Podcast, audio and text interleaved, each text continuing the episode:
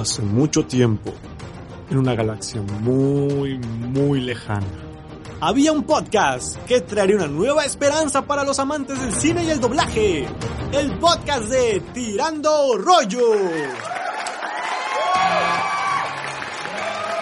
¿Qué tal? ¿Cómo están, rolleros? Bienvenidos a este capítulo 3, tercer capítulo de nuestro podcast de Tirando Rollo. Agradecido con que ustedes estén aquí, yo lo sé, los merezco sus aplausos. Pero bueno, en este capítulo tenemos a otro gran invitado, otro grande del doblaje. Tuvimos la oportunidad de entrevistar al señor Mario Arbizu. Tal vez lo ubicarás por ser Skipper en Los Pingüinos de Madagascar, o ser la hermanastra más fea en Shrek, o incluso por el jefe en pañales. Muchos personajes icónicos y pudimos platicar con él. Afortunadamente, pudimos grabar la entrevista y la traemos para ti, ya que fue a través de radio. Así que disfruten. Vamos a arrancar de una manera increíble el día de hoy porque nos acompaña vía telefónica un maestro de maestros y realmente honrado con tener esta gran voz en el programa de Cine Extremo y que sé que muchos se van a emocionar. Este es una persona que veamos si no nos da órdenes al principio, así que hay que cuadrarse. El señor Mario Orbizu, muy buenas tardes, maestro. Hola Josh, hola amigos de Tapachula, qué gusto poder estar aquí. Gracias por la invitación aquí en Extremo 90.7. Un gusto acompañarte Josh en tu programa Sin Extremo. Bueno, hablaremos de cine. Eh, por supuesto, vamos a ver cómo está Tapachula. Sí, quiero ver que todo esté bien, que se estén cuidando con esto de la pandemia, porque créanme, no me gustaría mandar a los muchachos, ¿ok? wow, wow, la verdad hasta yo me puse en posición de firmes ahorita, maestro. Muy bien. Agradecido con la oportunidad nosotros y pues eh, muchos fanáticos de, del cine y también del doblaje, porque es una gran parte importante de ello. Ahorita apuesto a que están brincando de emoción por tener no solamente a un gran este maestro de doblaje, sino que también pues eh, honrado por estar platicando también con eh, una persona que es locutor de radio. Digo, este, el señor no solamente se dedica a doblar voces maravillosas, sino que también, pues, eh, podemos escucharlo en, en su frecuencia. Y eso es maravilloso saber que el ser actor de doblaje no te puede impedir dedicarte también a la radio. Ya me siento más, más inspirado para dedicarme a eso. Claro que sí, hoy en este espectro maravilloso de posibilidades, bueno, pues sabemos quienes nos dedicamos a varias cosas y bueno, pues, ¿qué te puedo decir? Eh, puedo tener la bendición de hacer doblaje, de hacer locución comercial también. Soy la voz del canal Glitz para toda Latinoamérica. Eh, Glitz pertenece a Turner Broadcasting, esta compañía norteamericana que son los dueños de CNN, de Cartoon Network y bueno, tienen este, este canal latino que se llama Glitz y tengo la bendición de ser la voz institucional. Y además, pues mira, soy voz de, de dos estaciones de radio en Paraguay, una en Panamá y, y, soy voz de varias marcas para México, Estados Unidos, Ecuador, algunas en, en toda Latinoamérica. Y, y, no es presunción, es que estamos compartiendo la gran maravilla de dedicarte a hacer lo que más amas y poder, pues darle, ¿no, Josh? A lo, a lo que más te gusta. Eh, exacto, y usted mismo lo dice, no es presunción, pero el mayor eh, reconocimiento para usted, maestro, porque o sea, nos acaba de dar prácticamente una pues un, pequeño panorama de lo que a lo que usted se dedica, pero pues sin menospreciar todo lo demás. A los cinéfilos y a los eh, radioescuchas de Cine Extremo, creo que están esperando aprender un poco más acerca de Mario Arbizu, actor de doblaje, y eso es maravilloso. Este, mi queridísimo maestro, fíjese que en redes sociales se hizo una pequeña dinámica en la que le preguntamos a la gente que les avisamos que vamos a tener a Mario Arbizu en los micrófonos, bueno, vía telefónica, pero en el programa y este nos comentaron varias preguntas, la mayoría enfocadas en preguntas de cómo se siente ser skipper, cuál fue su su eh, sensación al, al, tomar el papel de, de Heimdall de, de Avengers, preguntas que ah. hemos podido englobar en qué es lo que Mario Arbizu realiza, o sea, el proceso creativo de poder darle voz a un personaje, su personalidad tal vez a Jerjes, la personalidad bonachona de Superman o, o la faceta tan mandona de Skipper. ¿Qué es lo que más me gusta de ellas? Es la pregunta. Eh, ¿cómo, ¿Cómo ha logrado darle sus personalidades? ¿Cómo es la construcción de estos Allá. personajes? Muchas gracias. Fíjate que, bueno, partamos de esto, George. El doblaje es una especialidad de la actuación. Y como tal, pues primero tienes que prepararte en actuación. ¿Cómo, ¿De dónde viene la actuación? ¿Cuándo inició los antiguos griegos, el teatro griego, aquellos odiones eh, primigenios? etcétera, etcétera, etcétera. Y luego, eh, la actuación como el manejo de las emociones, eh, los diferentes métodos que hay, eh, etcétera. Entonces, es una gama muy amplia de lo que tienes que aprender ahí. Y parte de lo que te enseñan a hacer también, y mucho, ya que sabes actuación y te dedicas a aprender la técnica del doblaje como especialidad, te enseñan a crear y fundamentar tu personaje ver un perfil psicológico, quién es, de dónde viene, cuáles son sus motivos, qué pretende. Eh, decir que es bueno y es malo es muy sonso porque es bueno y es malo depende de qué, ¿sabes? Así es. Hasta Hitler mismo, en sus momentos de mayor atrocidad, él pensaba que estaba haciendo lo correcto, Josh. ¿Sabes? Entonces, es, es como ver a este personaje de Avengers que quería poner, juntar las gemas y eh, desaparecer a la mitad de todo. Y su argumento era es que nos estamos acabando todo. Y te pones a analizarlo y dices, pues es que tiene razón, no es blanco y negro, ¿no? Entonces todo este análisis te ayuda a elucubrar, a construir a los personajes y en función de eso les das las tonalidades y las formas como un Jerjes, el rey Jerjes de los persas, en 300, ¿no? Así es. Se sentía un dios. Entonces todo esto de la mano del director lo construyes. Entonces imagínate la pomposidad de un Jerjes, que aparte en la película lo ves como mitológico de tres metros, ¿no? Tus rivales atenienses se arrodillarán ante ti si te humillas ante mí. Esas tonalidades y esa pomposidad y esa grandilocuencia que se la das en el tono, en la forma como fraseas, en los ademanes, ¿no? Así es como vas construyendo al personaje. Es súper interesante. Los matices que puede tener un personaje muy independientemente, como ya dijo, bueno o malo, sino que tienen una psicología distinta. No solamente soy malo porque, pues porque quiero ser malo. No, es malo por algún motivo de su pasado, por algún trauma, por, por algún pensamiento radical, pero es no, es, no es blanco y negro, como lo dijo, exacto. Es correcto. Hay una gran paleta de colores en un personaje. Por eso, fíjate, muchas veces decimos, no, es el personaje antagónico, el contrario, en el balance de ese universo. No precisamente que sea uno bueno y otro malo, pues es que en función de qué. Eh, la historia la escribe el que gana, por ejemplo, ¿no?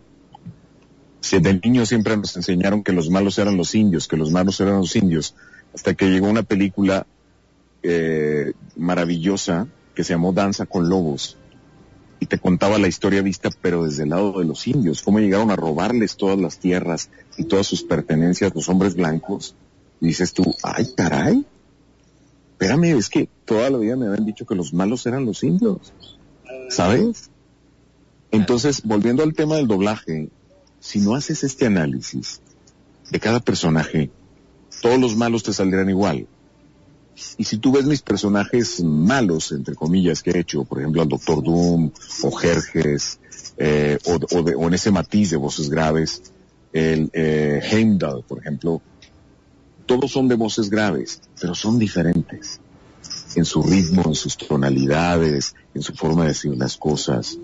Puede estar en mi espectro de voz grave, pero son diferentes. Y es como construyes y le das esa naturalidad y esa naturaleza y su propio peso específico a cada persona. La intención es lo que cuenta.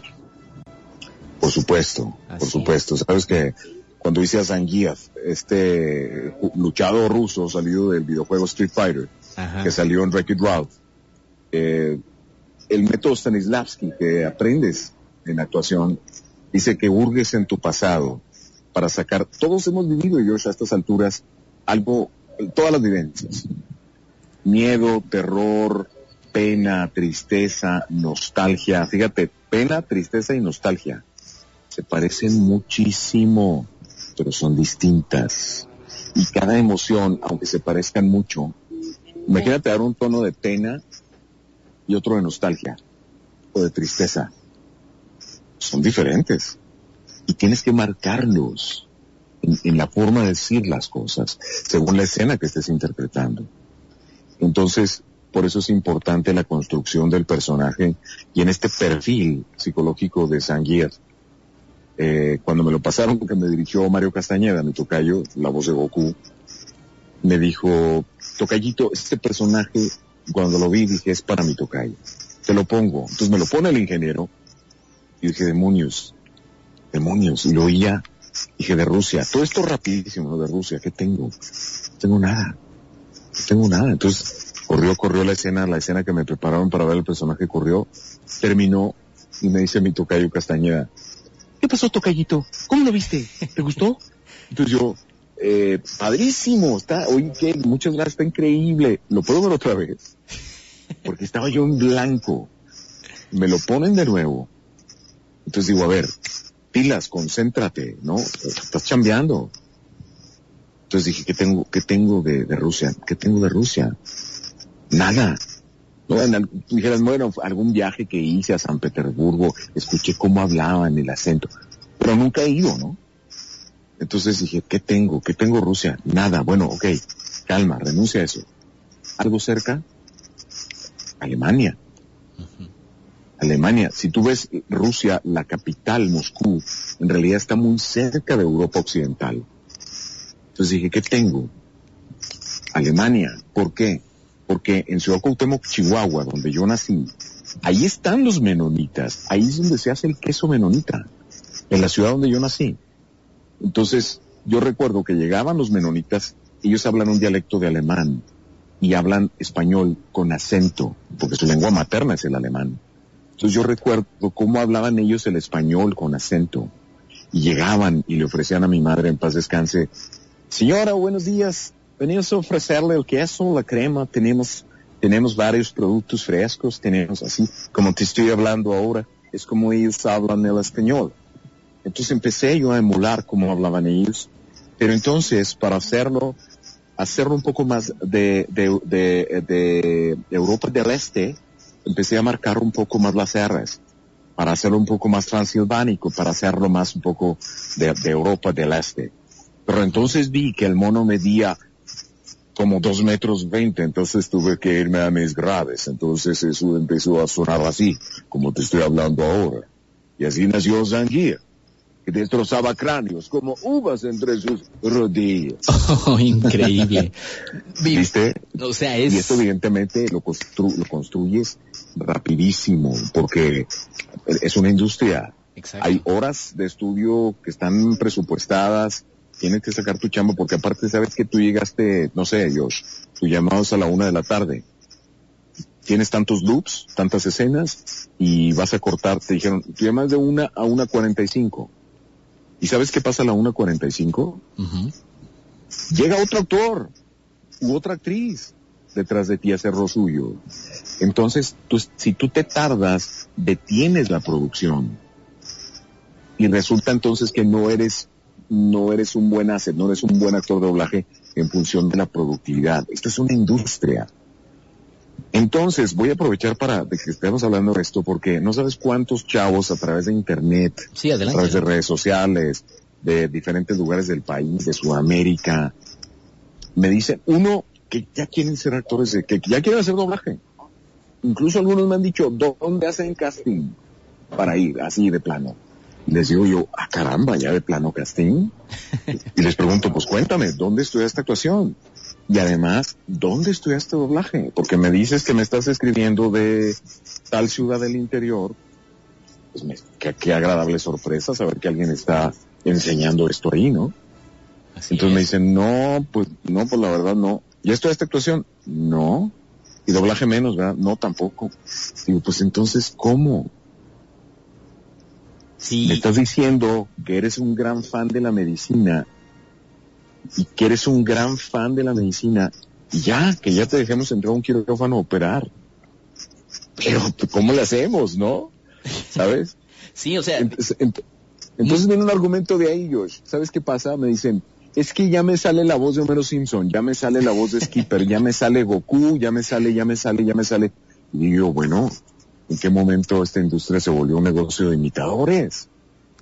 ¿No? así es. Porque en este ejemplo que te doy de Sanguir, ¿quién me dijo a mí cómo hacerlo? ¿O quién me dijo a mí cómo hacer a Skipper? ¿O quién me dijo, sabes, quién le dijo a Humberto Vélez cómo hacer a Homero Simpson? ¿Quién le dijo a Mario Castañeda cómo hacer a Goku? Nadie. Esa es tu chamba. Sí, y, y muchos, muchos jóvenes, como lo comenta, cuando se enteran de esto dicen, ah, caray, ¿qué tengo que estudiar actuación? Es obvio, eh, la, la, el doblaje es una rama de la actuación, te especializas en eso, pero tienes que tener las bases de la actuación. Y esto es muy interesante, mi, mi, este, mi querido maestro, porque ya nos diste una probada de lo que es construcción de un personaje, como, como lo mencionó. Es de, de ya, porque hay alguien detrás de ti esperando ese papel también. Ahora, correcto. lo que me acaba de comentar me lleva a la siguiente pregunta, que esta es una pregunta que, que normalmente eh, termina a muchos fans eh, dejándolos confundidos de que, ah, caray, que no nosotros tenemos la última palabra y es la siguiente. Respecto, ¿qué opina usted sobre estos fanáticos que cuando, por cualquier decisión externa o interna, un actor de doblaje deja de doblar a tal personaje. Un ejemplo muy extremo. Eh, cuando fue Dragon Ball Kai y al señor Mario Castañeda no le tocó doblar a Goku, los fanáticos brincaron. Eh, y dijeron, oye, y le, y le dijeron por Twitter, por sus redes sociales, oye, ¿por qué dejaste el personaje? Que ya no lo quieres, que ya no te importamos los fans. Se fueron sobre él y también sobre los otros actores. ¿Qué opinión tienes sobre esta situación de cuando desafortunadamente un doblaje cambia y los fanáticos se enfurecen con razones obvias, pero, pero también este, con la desafortunada situación de que se van sobre los actores. Por supuesto, fíjate que hay un término, sobre todo en publicidad, que se llama posicionamiento. Está en tu cabeza algo asociado a, ¿no? Entonces, un eslogan, una frase, eh, etcétera.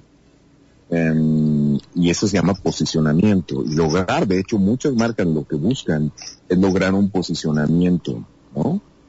Eh, muchos audiólogos que suenan, si yo te pusiera el puro audiólogo, tú dirías, fulana marca, fulanos procesadores de computadora, etcétera, ¿no? Eso se llama posicionamiento y juega a favor en el campo de la publicidad. Sin embargo, en el campo del doblaje funciona igual, porque el rostro ya está mimetizado con una voz en tu cabeza como receptor ya está posicionado. Hoy tiene una gran ventaja, las redes sociales, y puede uno alzar la voz y hacer el comentario y decir, y directamente enviarle un mensaje a la televisora, a la productora, a la cadena, etcétera. Te voy a contar un ejemplo de finales de los setentas. Finales de setentas, principios de ochentas más bien. Pegándole. Cuando una serie que se llamaba Magnum, Uh. con Tom Selleck. Magnum PI. Magnum PI. Exactamente, Private Investigator. Iban dos, tres temporadas de Magnum y que nos le cambia la voz. Bueno, Josh, en mi casa, en, Chihuahua, no te quiero decir, te lo juro de, de verdad, estábamos tristes, confusos, molestos, como público, de verdad estábamos mentando madres diciendo, ¿por qué hacen eso? Wow. Porque te cae gorda la voz nueva, aunque sea mejor, más bonita. No, tú, tú ya quieres la voz que tenía, tu cerebro ya lo empató. Entonces, evidentemente nunca te enteras cuál fue el motivo. Igual el actor doblaje falleció, o sea, nunca supimos, ¿no? Pero hoy, gracias a la internet, tienes mucha más información y eres capaz de conducir esa frustración, tal cual hicieron los fans con, con Dragon Ball, y bueno, esta productora de, Dragon Ball dijo, wow, qué fenómeno, ¿no? El público defendiendo a Mario Castañeda, defendiendo a su personaje, a la voz de su personaje. Y bueno, esa película que no llevó la, voz de Mario Castañeda fue un fracasazo. Incluso se reunían, se mandaban mensajes por redes sociales y decían, ¿saben qué? Vamos a boicotearla, no vamos a ir a, a cine, etcétera y la boicotearon y fue un rotundo fracaso. Todo movimiento. La compañía Toei, Toei Animation buscó directamente a Mario Castañeda para el siguiente proyecto y le dijeron, Mario, cometimos un gran error y hoy lo sabemos. Este, no lo consideres como una falta de respeto ni nada, nosotros pues simplemente como una cuestión de negocios, pero hoy vemos la gran estima que te tiene el público y, la fortaleza que le has dado al personaje. Y hoy en Toy Animation le tienen a Mario Castañeda un respeto espectacular. Lo cual, si estás de acuerdo conmigo, debería ser siempre. Pues sí. Se lo ha ganado. eh, ese respeto y esa eh, ese reconocimiento, pues Mario con, su gran actuación como Goku y, las generaciones que marcó, pues obviamente ahora se, ha ganado ese lugar. Pero hablemos de las situaciones en las que no ha sido tan, tan bonita la, el final feliz en el que los, los directores, eh, perdón, las películas, series, no regresa al reparto original y los fans, eh, lejos de decir, bueno, por algún motivo de, ahora sí, desafortunadamente esperemos que no, el, actor falleció o cambio de estudio o, alguna decisión ejecutiva distinta. Y los fans no, no piensan en eso y se van contra los actores. Sí, exactamente. Digo, es como el, el momento más cercano, pues hablar con el actor y reclamarle, ¿no? Pero muchas veces pues no queda en uno. Como si uno tomara esa decisión, al final es una decisión ejecutiva de los dueños de ese material, como en su momento a mí me cambiaron para hacer Superman, con la excusa de que, bueno, llegó otro actor, ¿no? Yo hice a Brandon Routh en Superman Returns, y era Henry Cavill, y ¿sabes qué es lo más irónico? Yo, yo hice casting para Henry Cavill. ¿En serio? Y cuando hice el casting, escuché la voz de Henry Cavill y dije, no manches, bendito Dios, soy el match perfecto. Soy el match perfecto. Pero al final la compañía pues tomó sus decisiones y, sabes que hay una pérdida ahí bien cañona, ¿eh? Sí. Habría que preguntarle al actor cómo se siente. No sabes, no sabes la pérdida que hay, el duelo que tienes. Porque los personajes tienen mucho de ti y tú mucho de ellos. Es una simbiosis muy especial. Entonces, híjole, fue difícil. Un día llaman me llaman y me dice, Mario Rizzo, sí, Mario, soy fulana del estudio tal. Ah, amiga, ¿cómo estás? Oye, Mario, este, queremos hacerte un llamado para, tenemos, estamos volando unos videojuegos para que Superman, para que dobles a Superman. Injustice, ¿verdad? Exacto, entonces, Injustice, exacto. Entonces yo, hijo, ya sabes, agarrando el corazón, diciéndole, eh, pero mira, porque aparte no es personal, no tiene nada que ver con tu colega actor de doblaje que es la voz ahora, ¿sabes? No tiene nada que ver. Entonces digo, mira, este, te agradezco mucho, pero yo ya no soy la voz de Superman. La voz de Superman es fulano de tal. Y me dice ella, no, yo lo sé, pero Warner nos pidió que te habláramos a ti para doblar esto. Güey, Warner Brothers, ¿sabes lo que se siente eso? Wow. Fue un comeback, fue un, no, no, no, no, espérame.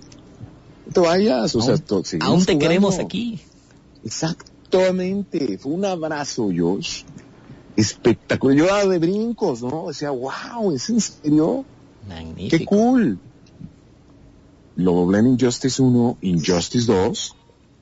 Vino una película de El Ego, Batman Lego, donde sale Superman, me invitan también a hacer ese, ese Superman. Entonces, lección aprendida, al final no tienes tu injerencia en esas decisiones, pero al final, pues espérate, la película todavía no termina, ¿no? ¿Cómo están manejando ellos la baraja? Pues solamente ellos sabrán, pero son procesos bien interesantes. Así es. Y bastante, bastante, porque sí, este, una, una voz prácticamente que era eh, empataba perfectamente con Superman. Obviamente el trabajo que se hizo con Henry Cavill también es bueno, pero sí, volverlo, a escuchar en Injustice, yo debo ser honesto, cuando jugué Injustice y escuché la voz del Superman de Brandon Ruff, que dije, ok, wow, y, me regresó una nostalgia de esa película que fui a ver. Y dije, órale, hasta la piel chinita se pone, pero ahí es donde está el impacto del actor con el personaje. Y pues, eh, al final de cuentas, podemos decir, no siempre es decisión del actor, pero a veces pasan cosas interesantes como con Superman, con Goku, con Dragon Ball. Y eso es maravilloso. Exacto. Sí, sí, sí, son procesos bien interesantes que se dan dentro de la industria. Y bueno, pues evidentemente uno tiene también ciertos contratos de secrecía y, muchos em, arreglos tácitos, otros no tanto, muchas cosas que no están en papel, pero muchas cosas son de congruencia, de madurez profesional, eh, que nadie te ha dicho ni te ha dado a firmar, pero eh, digamos que son un entendido, ¿no? Un respeto mutuo, un respeto por el personaje, por el trabajo, em, no sabes, por ejemplo, eventualmente en algunos programas o en algunas situaciones, oye, me, me han dicho, vamos a hacer un sketchito, entonces llegas tú, pero eres skipper, pero llega este cuate, mira, nuestro programa ya es como de variedad, ya nocturna, ya es como para adultos, entonces queremos que Skipper le mente la madre a tal, y yo le digo, no, no, no, espérame, no puedo. Pero es que ya es de noche, le digo, no, no, no, es que no es el horario, es mi personaje. Yo no puedo ensuciar a Skipper. Exacto. Skipper, Skipper no dice malas palabras, Skipper no dice cosas eh, rudas, ni absurdas, ni faltas de respeto, porque Mira, se va a escupir para arriba. ¿Por qué ensucias a tu personaje? No tiene ese perfil. Quizás algún otro de mis personajes lo tuviera, pero Skipper no. Mucho menos el jefe en pañales, ¿no? Ah, no, no. ¿Estás de acuerdo? Sí, sí. Mi queridísimo Mario, ahora sí, volviendo a lo que te creo que chencha, dirían por ahí. Échale, échale yo, Bueno, eh, ahora sí, sabemos perfectamente todo mundo que la situación ahorita en México y en el mundo ha sido bastante delicada con esta situación de la pandemia y muchas empresas, muchos eh, muchas muchos trabajos y muchos proyectos se han detenido. En el mundo del cine han habido muchas películas que su, que su producción se detuvo y también muchos estrenos que se aplazaron. Sí, sí, sí, fíjate que sí. Es una industria que está padeciendo, no solamente la industria de la música, que la está pasando muy mal. También. Porque pues con conciertos, presentaciones, lanzamientos, muchas cosas están detenidas, evidentemente, por obvias razones. Y, pero también la industria del cine, la industria de la televisión, hay producciones detenidas y demás. Eh, hay estrenos de películas que pues están posponiendo. Veía una nota en mi programa justo antier de que Disney está deteniendo los lanzamientos. Mulan iba a salir en marzo. Así es. Y bueno, se está posponiendo. Sí. Eh, todo Star Wars y otras más em, se, están eh, aguantando hasta 2021 y otras hasta 2022 incluso. Bastante. Avatar la están moviendo hasta 2022, por ejemplo. Entonces, em, pues está padeciendo la industria mucho por eso, pero hay cosas que se siguen haciendo, Josh. Lo que estamos haciendo ahora es que yo tengo la bendición, por ejemplo, de tener mi estudio propio. Sí. Y ahora con la bendición de la tecnología y la internet, me enlazo con los estudios de doblaje. Y así es como hemos terminado de hacer, por ejemplo, esta tercera temporada eh, de Jefe en Pañales para Netflix. Así Nos es. faltaba un capítulo especial, un capítulo especial que tiene una animación especial donde los niños con el control remoto pueden jugar con, eh, con el video, tomar decisiones y todo es interactivo, muy interesante. Lo logramos terminar a distancia, incluso doblé un especial donde eh, dobló a Idris Elba, este actor inglés de color, que hizo a Heimdall, justamente a quien doblé en Thor. Sí. Hizo un, hay una serie de tres capítulos que se llama Coronavirus Explained, Coronavirus Explicado, en, en Netflix. Les invito a que lo busquen. Muy padre, porque a mí me tocó eh, doblar este tercer, el tercer capítulo de tres, donde Idris Elba lo narra. Los otros dos lo narran otras personas. Pero no sabes qué bonito está. Qué bonito está y te explica eh, cuál es tu estado de alerta, qué está pasando con tu cuerpo, el estrés que nos genera, cómo podemos contrarrestarlo y demás. Exacto. Y es, es padrísimo. Entonces, todo eso lo grabé a distancia también. Y estamos resolviendo cosas a distancia. Porque tenemos que seguir trabajando. Sí. Si bien lo que está detenido son los cines, lo que está agarrando fuerza, eh, irónicamente, son las plataformas de distribución por Internet.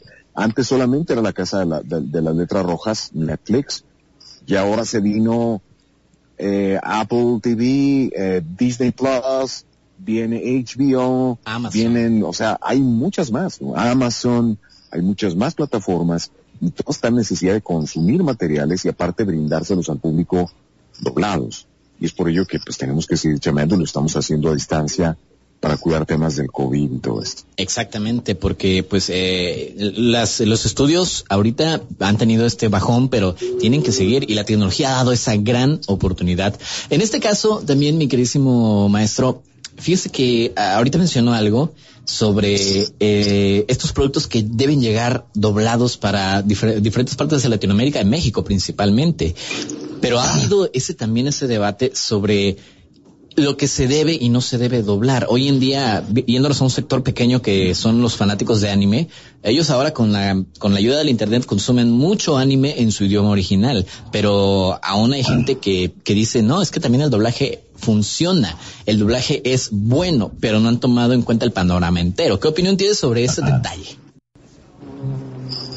Eh, a ver, pregúntame más específico respecto al doblaje anime y esto. Ajá, o sea, le ha habido gente que, que, está en contra del doblaje, que se debe consumir más el producto original.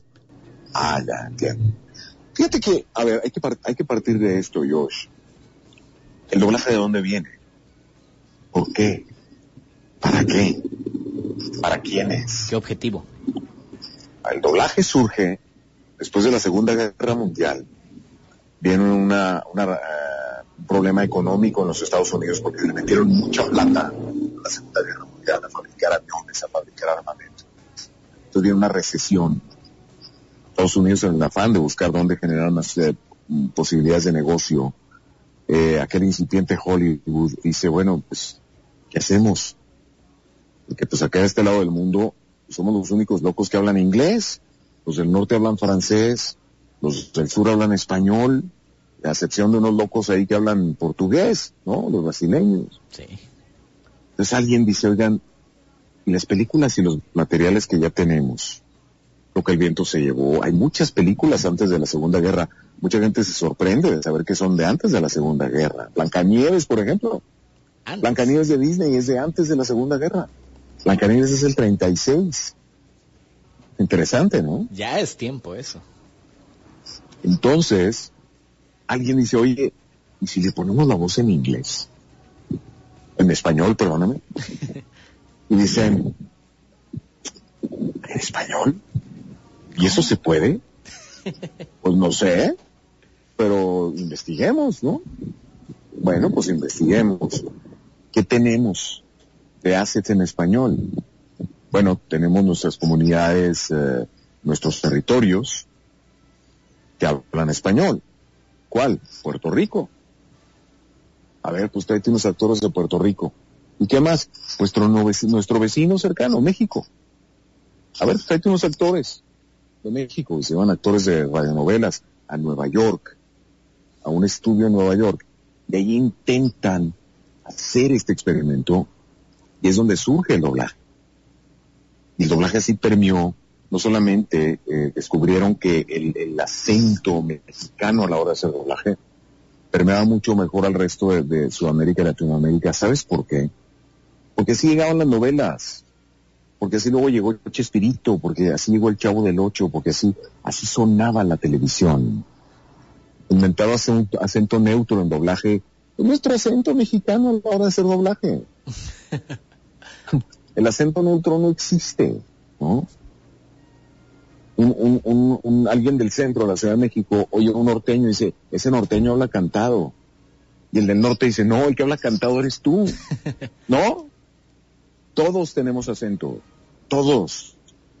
Pero es que así permeó la televisión y nuestro lenguaje, eh, particularmente en México, decimos todas las letras en las palabras. Hay muchos países que no, ¿no? Como los venezolanos que se comen muchas muchas letras cuando, ya sabes, sí, sí, sí. etcétera. Entonces, eh, partiendo de eso, el doblaje, el doblaje surgió como una, como una oportunidad de mercado, pero además surgió, ¿sabes cuánto te sorprendería saber el nivel de analfabetismo que hay en nuestros países? En México, en Centroamérica, en Sudamérica, cuántas personas no saben eh, leer para leer subtítulos. Así es. No saben leer. O no leerían tan rápido como para leerlos. O personas invidentes, o, párvulos, niños chiquititos. Imagínate que no estuviera doblado Cars, por ejemplo. Ah, no. No habría llegado a los niños. Hay un potencial de mercado ahí espectacular. Exactamente. Entonces, es por eso que se hace el doblaje. Hay personas que hablan un inglés perfecto y entienden inglés y dicen, no me gusta el doblaje. Ah, pues está bien, pues igual no es para ti. Pues no necesariamente para todos, ¿no? Exactamente, porque hoy en día, pues eh, eso se dice, ya, ya para qué lo quiero doblado si lo puedo buscar en su idioma original. Bueno, adelante. Pero eh, normalmente no entienden que el doblaje no es solamente para gente floja, que no quiere leer o que no sabe, no sabe hablar inglés. El doblaje, por ejemplo, un niño de tres, cuatro años muy, muy pesadamente puede leer y muy difícil puede leer rápido. Y también la gente con problemas visuales. Y eh, ese ha sido como que también el debate con los que apoyan el, doblaje, de que, oye, pues bueno, si no te gusta doblada, vela en su idioma original, pero no ataques una industria que además de crear mercado, crea también oportunidades para la gente de, de escasos, este, de, de escasas claro, es una oportunidad de negocio. Exactamente, exacto. Y, pues ese ha sido un gran tema, sasazo. Pero bueno, en sí también, afortunadamente, la tecnología no ha hecho estos estragos, sino que también ha ayudado bastante. Varios personajes, incluso hasta se hacen memes y muchas personas recuerdan grandes frases. Yo me acuerdo de una, mi querido Mario, de un personaje en Shrek que nada más de acordarme. No, o sea, era así, como, como decía? Este, ay, yo no entiendo que le ven al príncipe encantador ni que estuviera tan carita. Es un papucho. Su rostro parece tallado por los mismos ángeles. Se ha vuelto un meme viral y realmente este basado pues prácticamente en la voz que usted le dio, porque igual jefe en pañales, Heimdall eh, y Skipper, que es de los más famosos.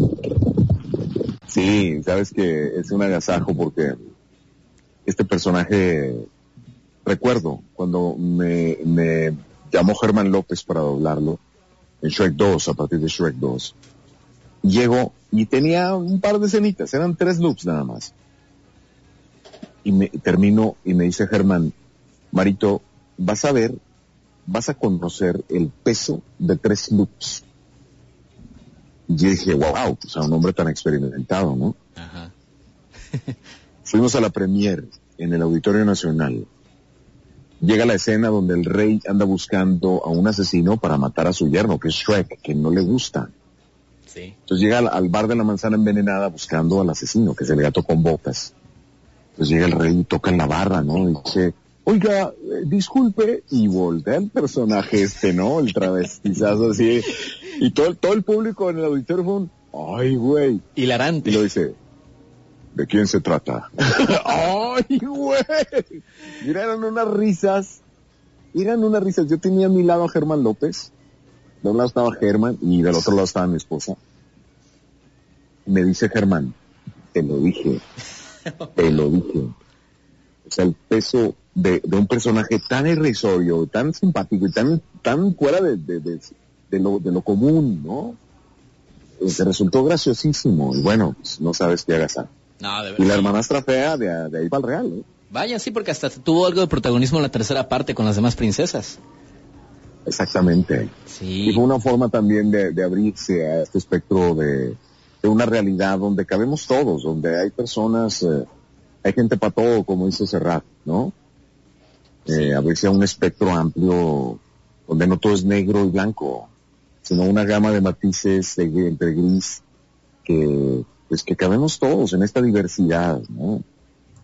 Vaya, sí, una, una diversidad de personajes que uno podría decir, bueno, son tres frasecitas nada más, pero mira lo que causaron esas tres frasecitas. Y también es el caso tanto de Skipper como con Jefe en Pañales, que eran como que estos personajes secundarios, que eran como que el gag eh, comédico del, de la película, bueno, eh, tomando en cuenta, mejor dicho, Skipper, porque Bebé en Pañales era uno de los principales, pero eh, con Skipper, o sea, este, era un personaje secundario, pero se hizo tan popular que empezó a tener más protagonismo en la segunda y en la tercera, hasta tener su serie, hasta tener película. Exacto. Es un fenómeno, ¿eh? Es un fenómeno que incluso en su momento quisimos compararlo con Minions. Pero no me preguntes por qué Minions no prosperó niños tuvieron su película y, ya, pero como que no, no acabaron de amarrar, no entendemos por qué. Si al final quizás era porque, pues como no hablan español, igual los niños no les acaban de entender bien. No, no lo sé, no me voy a poner a, a lucubrar ideas, pero lo que te quiero decir es que, pues algo interesante ver en la industria, en la experiencia en los años, como personajes que no llegaban a ser siquiera personajes secundarios, eran personajes fuga o personajes patiño que les llamamos, donde la historia principal, te voy a decir, personajes principales, eh, Alex el León, la hipopótamo Gloria, este, la, jirafa Melman, y, la cebra Marty. Esos son los cuatro principales estelares. Secundarios, pues el rey Julian. Ah. Puede ser. Pero los pingüinos ni siquiera eran, llegaban a secundarios, eran personajes patiño, donde la historia descansa un ratito, en un momento gracioso, y luego continúa. Pues resulta ser que estos, no sé, los comentarios que yo ya después me decían, no, no, no, no, se robaron la película. estos pingüinos se robaron la película. Sí. Entonces vino después la serie de televisión que nosotros decíamos cuando, cuando nos avisaron, de una serie de televisión de pingüinos y decíamos, ¿de qué se va a tratar? Bueno, qué escritores tan maravillosos hay en Dreamworks, que te hacían una historia de nada, pero buenísima, comiquísima, lleno de gags, de chistes, eh, espectacular. Y luego después ya cuando nos avisaron que venía la película de pingüinos exclusivamente. Nada más. Bueno, extraordinario. Una experiencia magnífica. Bastante. Sí, sí. Y eso también demuestra, bueno, parte de Latinoamérica se acuerda del pingüino skipper y parte de Latinoamérica se acuerda del bonitos y gorditos. Bueno, mira, el que es guapo es guapo. Eso es innegable, ¿no? Sí, aparte, aparte de guapo, modesto. Bastante. Pero esa, esa es la magia, la magia de, de, del gran trabajo que hay detrás, de la gran industria, de que no solamente se trata del actor doblaje, sino también del ingeniero, del director, del que eligió el casting, de, de la producción y también de, del cliente que al final de cuentas viene y dice, oye, necesito doblar esto, necesito voces, necesito alguien que le dé la, la atención necesaria a mi personaje y que se escuche increíble. Y pues ahí está, o sea, llegaron a Mario Orbizu y dijeron, no, pues aquí tenemos a nuestro pingüino skipper. Sí, qué bendición, fíjate qué bendición. Y nunca sabes cuándo van a llegar estos personajes que aparentemente, bueno, y sin el aparentemente, nacen pequeños, pero luego crecen de una manera extraordinaria. ¿no? a las vueltas de la vida, eh, tengo la gran bendición, Josh, en doblaje le llamamos nosotros a tener tu mono. Mm. Llega tu mono. En el doblaje, en tu historia, llega tu mono. Eh, si yo te pregunto cuál es el mono de Mario Castañeda, tú me dices... Goku. Goku. ¿Cuál es el mono de Humberto Vélez? Homero. Homero Simpson. Sí. Humberto hace, no sé, hará unos 15 años que no hace Homero Simpson oficialmente. Pero para el público, él es la voz de Homero Simpson. Él dirigió el doblaje de la serie durante 15 años y él creó a Homero Simpson. Entonces, es, es, es, un proceso maravilloso. Pero también, por otro lado, no me preguntes por qué. Hay compañeros de doblaje que tienen 25 años, 30 años haciendo esto y no les ha llegado su mono. No cae. No les ha llegado su mono. Qué duro, ¿no? Interesante, sí. Porque uno los podrá oír y dirá, ah, ya lo había escuchado en otro personaje, pero también hizo el otro, pero también hizo el otro. Y no, no son como decir, ah, esa es la voz de, Mario Arbizu, él es skipper de los pingüinos de Madagascar. O, ah, él es este, Mario Filio es la voz de Julian. exacto, o puede ser que no sean monos tan, tan taquilleros, por ejemplo, ¿no? Es que Goku es muy taquillero. Skipper es súper taquillero. Este, Homero Simpson, etcétera, de franquicias que que la han pegado y todo. De pronto hay unas tipo de series como de anime japonés que se eh, Sakura, Scar Captures o, o Sailor Moon o todo. Y hay super fans, hay super fans, pero no es algo que permee generalizado en la sociedad, ¿sabes? Así es. Ah, pues Entonces a eso me refiero donde tenemos este tipo de personajes que la han pegado pero eh, en un sentido generalizado en la sociedad. Todo el mundo sabe quién es Goku. Todo mundo sabe quién es Skipper, ¿sabes? Sí. Entonces, y para mi fortuna de pronto llega, o sea, matando víbora en Viernes Santo, ¿no? llega, me llega otro mono. Porque traigo a Superman ya. Oh, traigo a Skipper. Y me llega otro que de pronto la saca del estadio. Y te estoy hablando del jefe en pañales, ¿no? Sí, que hasta serie Netflix. Un bebé. Exacto, serie en Netflix. Eh, estaba programando otra película para el 2021. Vamos a ver qué pasa con ello, pero tráeme un expreso doble y busca un buen lugar de sushi cerca. Mataría por un rollo de atún picante justo ahora. Y cómprate algo bonito. O sea, órale, ¿no? El jefe. La personalidad. Es increíble, yo soy muy feliz. Bastante. Y más felices todos los que te han escuchado el día de hoy aquí, todos los cinéfilos que sintonizan el programa. Y agradecido, mi queridísimo maestro, con estos minutos que nos has regalado. Y pues esperemos que te podamos oír en proyectos próximos, te sigan en tus redes sociales y siga más de Skipper, de Jefe en Pañales y probablemente, no sé, te volvamos a escuchar en, en algún largometraje de Superman. Por favor, síganme en mis redes sociales, les ruego, en arroba Mario Arbizu en Twitter. En Instagram estoy en arroba real Mario Arbizu. Y en Facebook como Mario Arbizu Voz o como Mario Arbizu Figura Pública, que es, que es mi página oficial de fans. Y les quiero compartir, para todos los que tengan el ímpetu, el afán de hacer locución, de hacer doblaje incluso, tengo mi curso en línea es un curso que es un precio único por todo el curso. La verdad está muy barato, pero porque ha habido una respuesta masiva. Tengo estudiantes en toda Latinoamérica, en, en los Estados Unidos también, en el público habla hispana, y tengo también alumnos de España. Está brincando el continente esto y es espectacular. Está en la página de Creana, cre, creana, creana.com y busquen en el curso de su servidor, Mario Ardizú. Está ahorita creo que en 12 dólares, Josh, o 13. Por todo el curso, son casi 40 clases pregrabadas que ustedes van a poder disfrutar donde y cuando ustedes quieran. Y estoy seguro que lo van a disfrutar muchísimo. Es con un servidor. Y bueno, llevamos eh, ahorita alrededor de, estamos pegándole ya casi a los 22 mil alumnos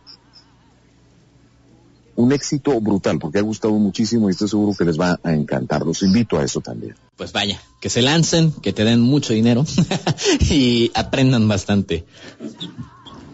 Claro que sí. Bueno, Marito, ya para terminar, ya para poder este tener la, la dicha de ver tener el programa, antes de despedirte, ¿podrías regalarnos un saludo para todos los cinéfilos de Tapachula como cierto pingüino bonito y gordito? Rico, Cabo, Comienza la operación. Saludo especial para todos los cinéfilos de Tapachula, Chiapas. Hey, muchachos, les mandamos un fuerte abrazo con nuestras aletitas, deseando que se encuentren muy bien. Y recuerden, no estamos encerrados en casa, estamos a salvo en ella, ¿ok? No estamos encerrados en casa, estamos a salvo en ella. Y qué mejor que estar en casita escuchando Extremo 90.7 con nuestro querido José Antonio Constantino. Bonitos y gorditos, muchachos. Bonitos y gorditos. ¡Wow! Tengo muchas sonrisas por aquí cerca y te agradezco bastante, mi querísimo Mario. Esperemos que tengamos otra oportunidad. Y un gustazo también para mí. Primero Dios. Un honor, un honor. Bueno. El gusto, el gusto es mío. Yo también. Bastante. Bien, rolleros, esto ha sido todo por esta ocasión, nuestra entrevista con Mario Arbizu, gran actor de doblaje y locutor también. Y por supuesto, te recordamos que sigas en nuestras plataformas donde traeremos más entrevistas y contenido. Facebook, Instagram y YouTube nos encuentras como Tirando Rollo. Y por supuesto, para oír más entrevistas y debates interesantes, quédate en los podcasts de Spotify, iBox y Apple Podcasts. Así que ya lo sabes, esto es Tirando Rollo, el podcast. Y bien amigos, esto ha sido todo por esta ocasión. Muchísimas gracias por escucharnos. Y en caso de que no volvamos a vernos, buenos días, buenas tardes y buenas noches.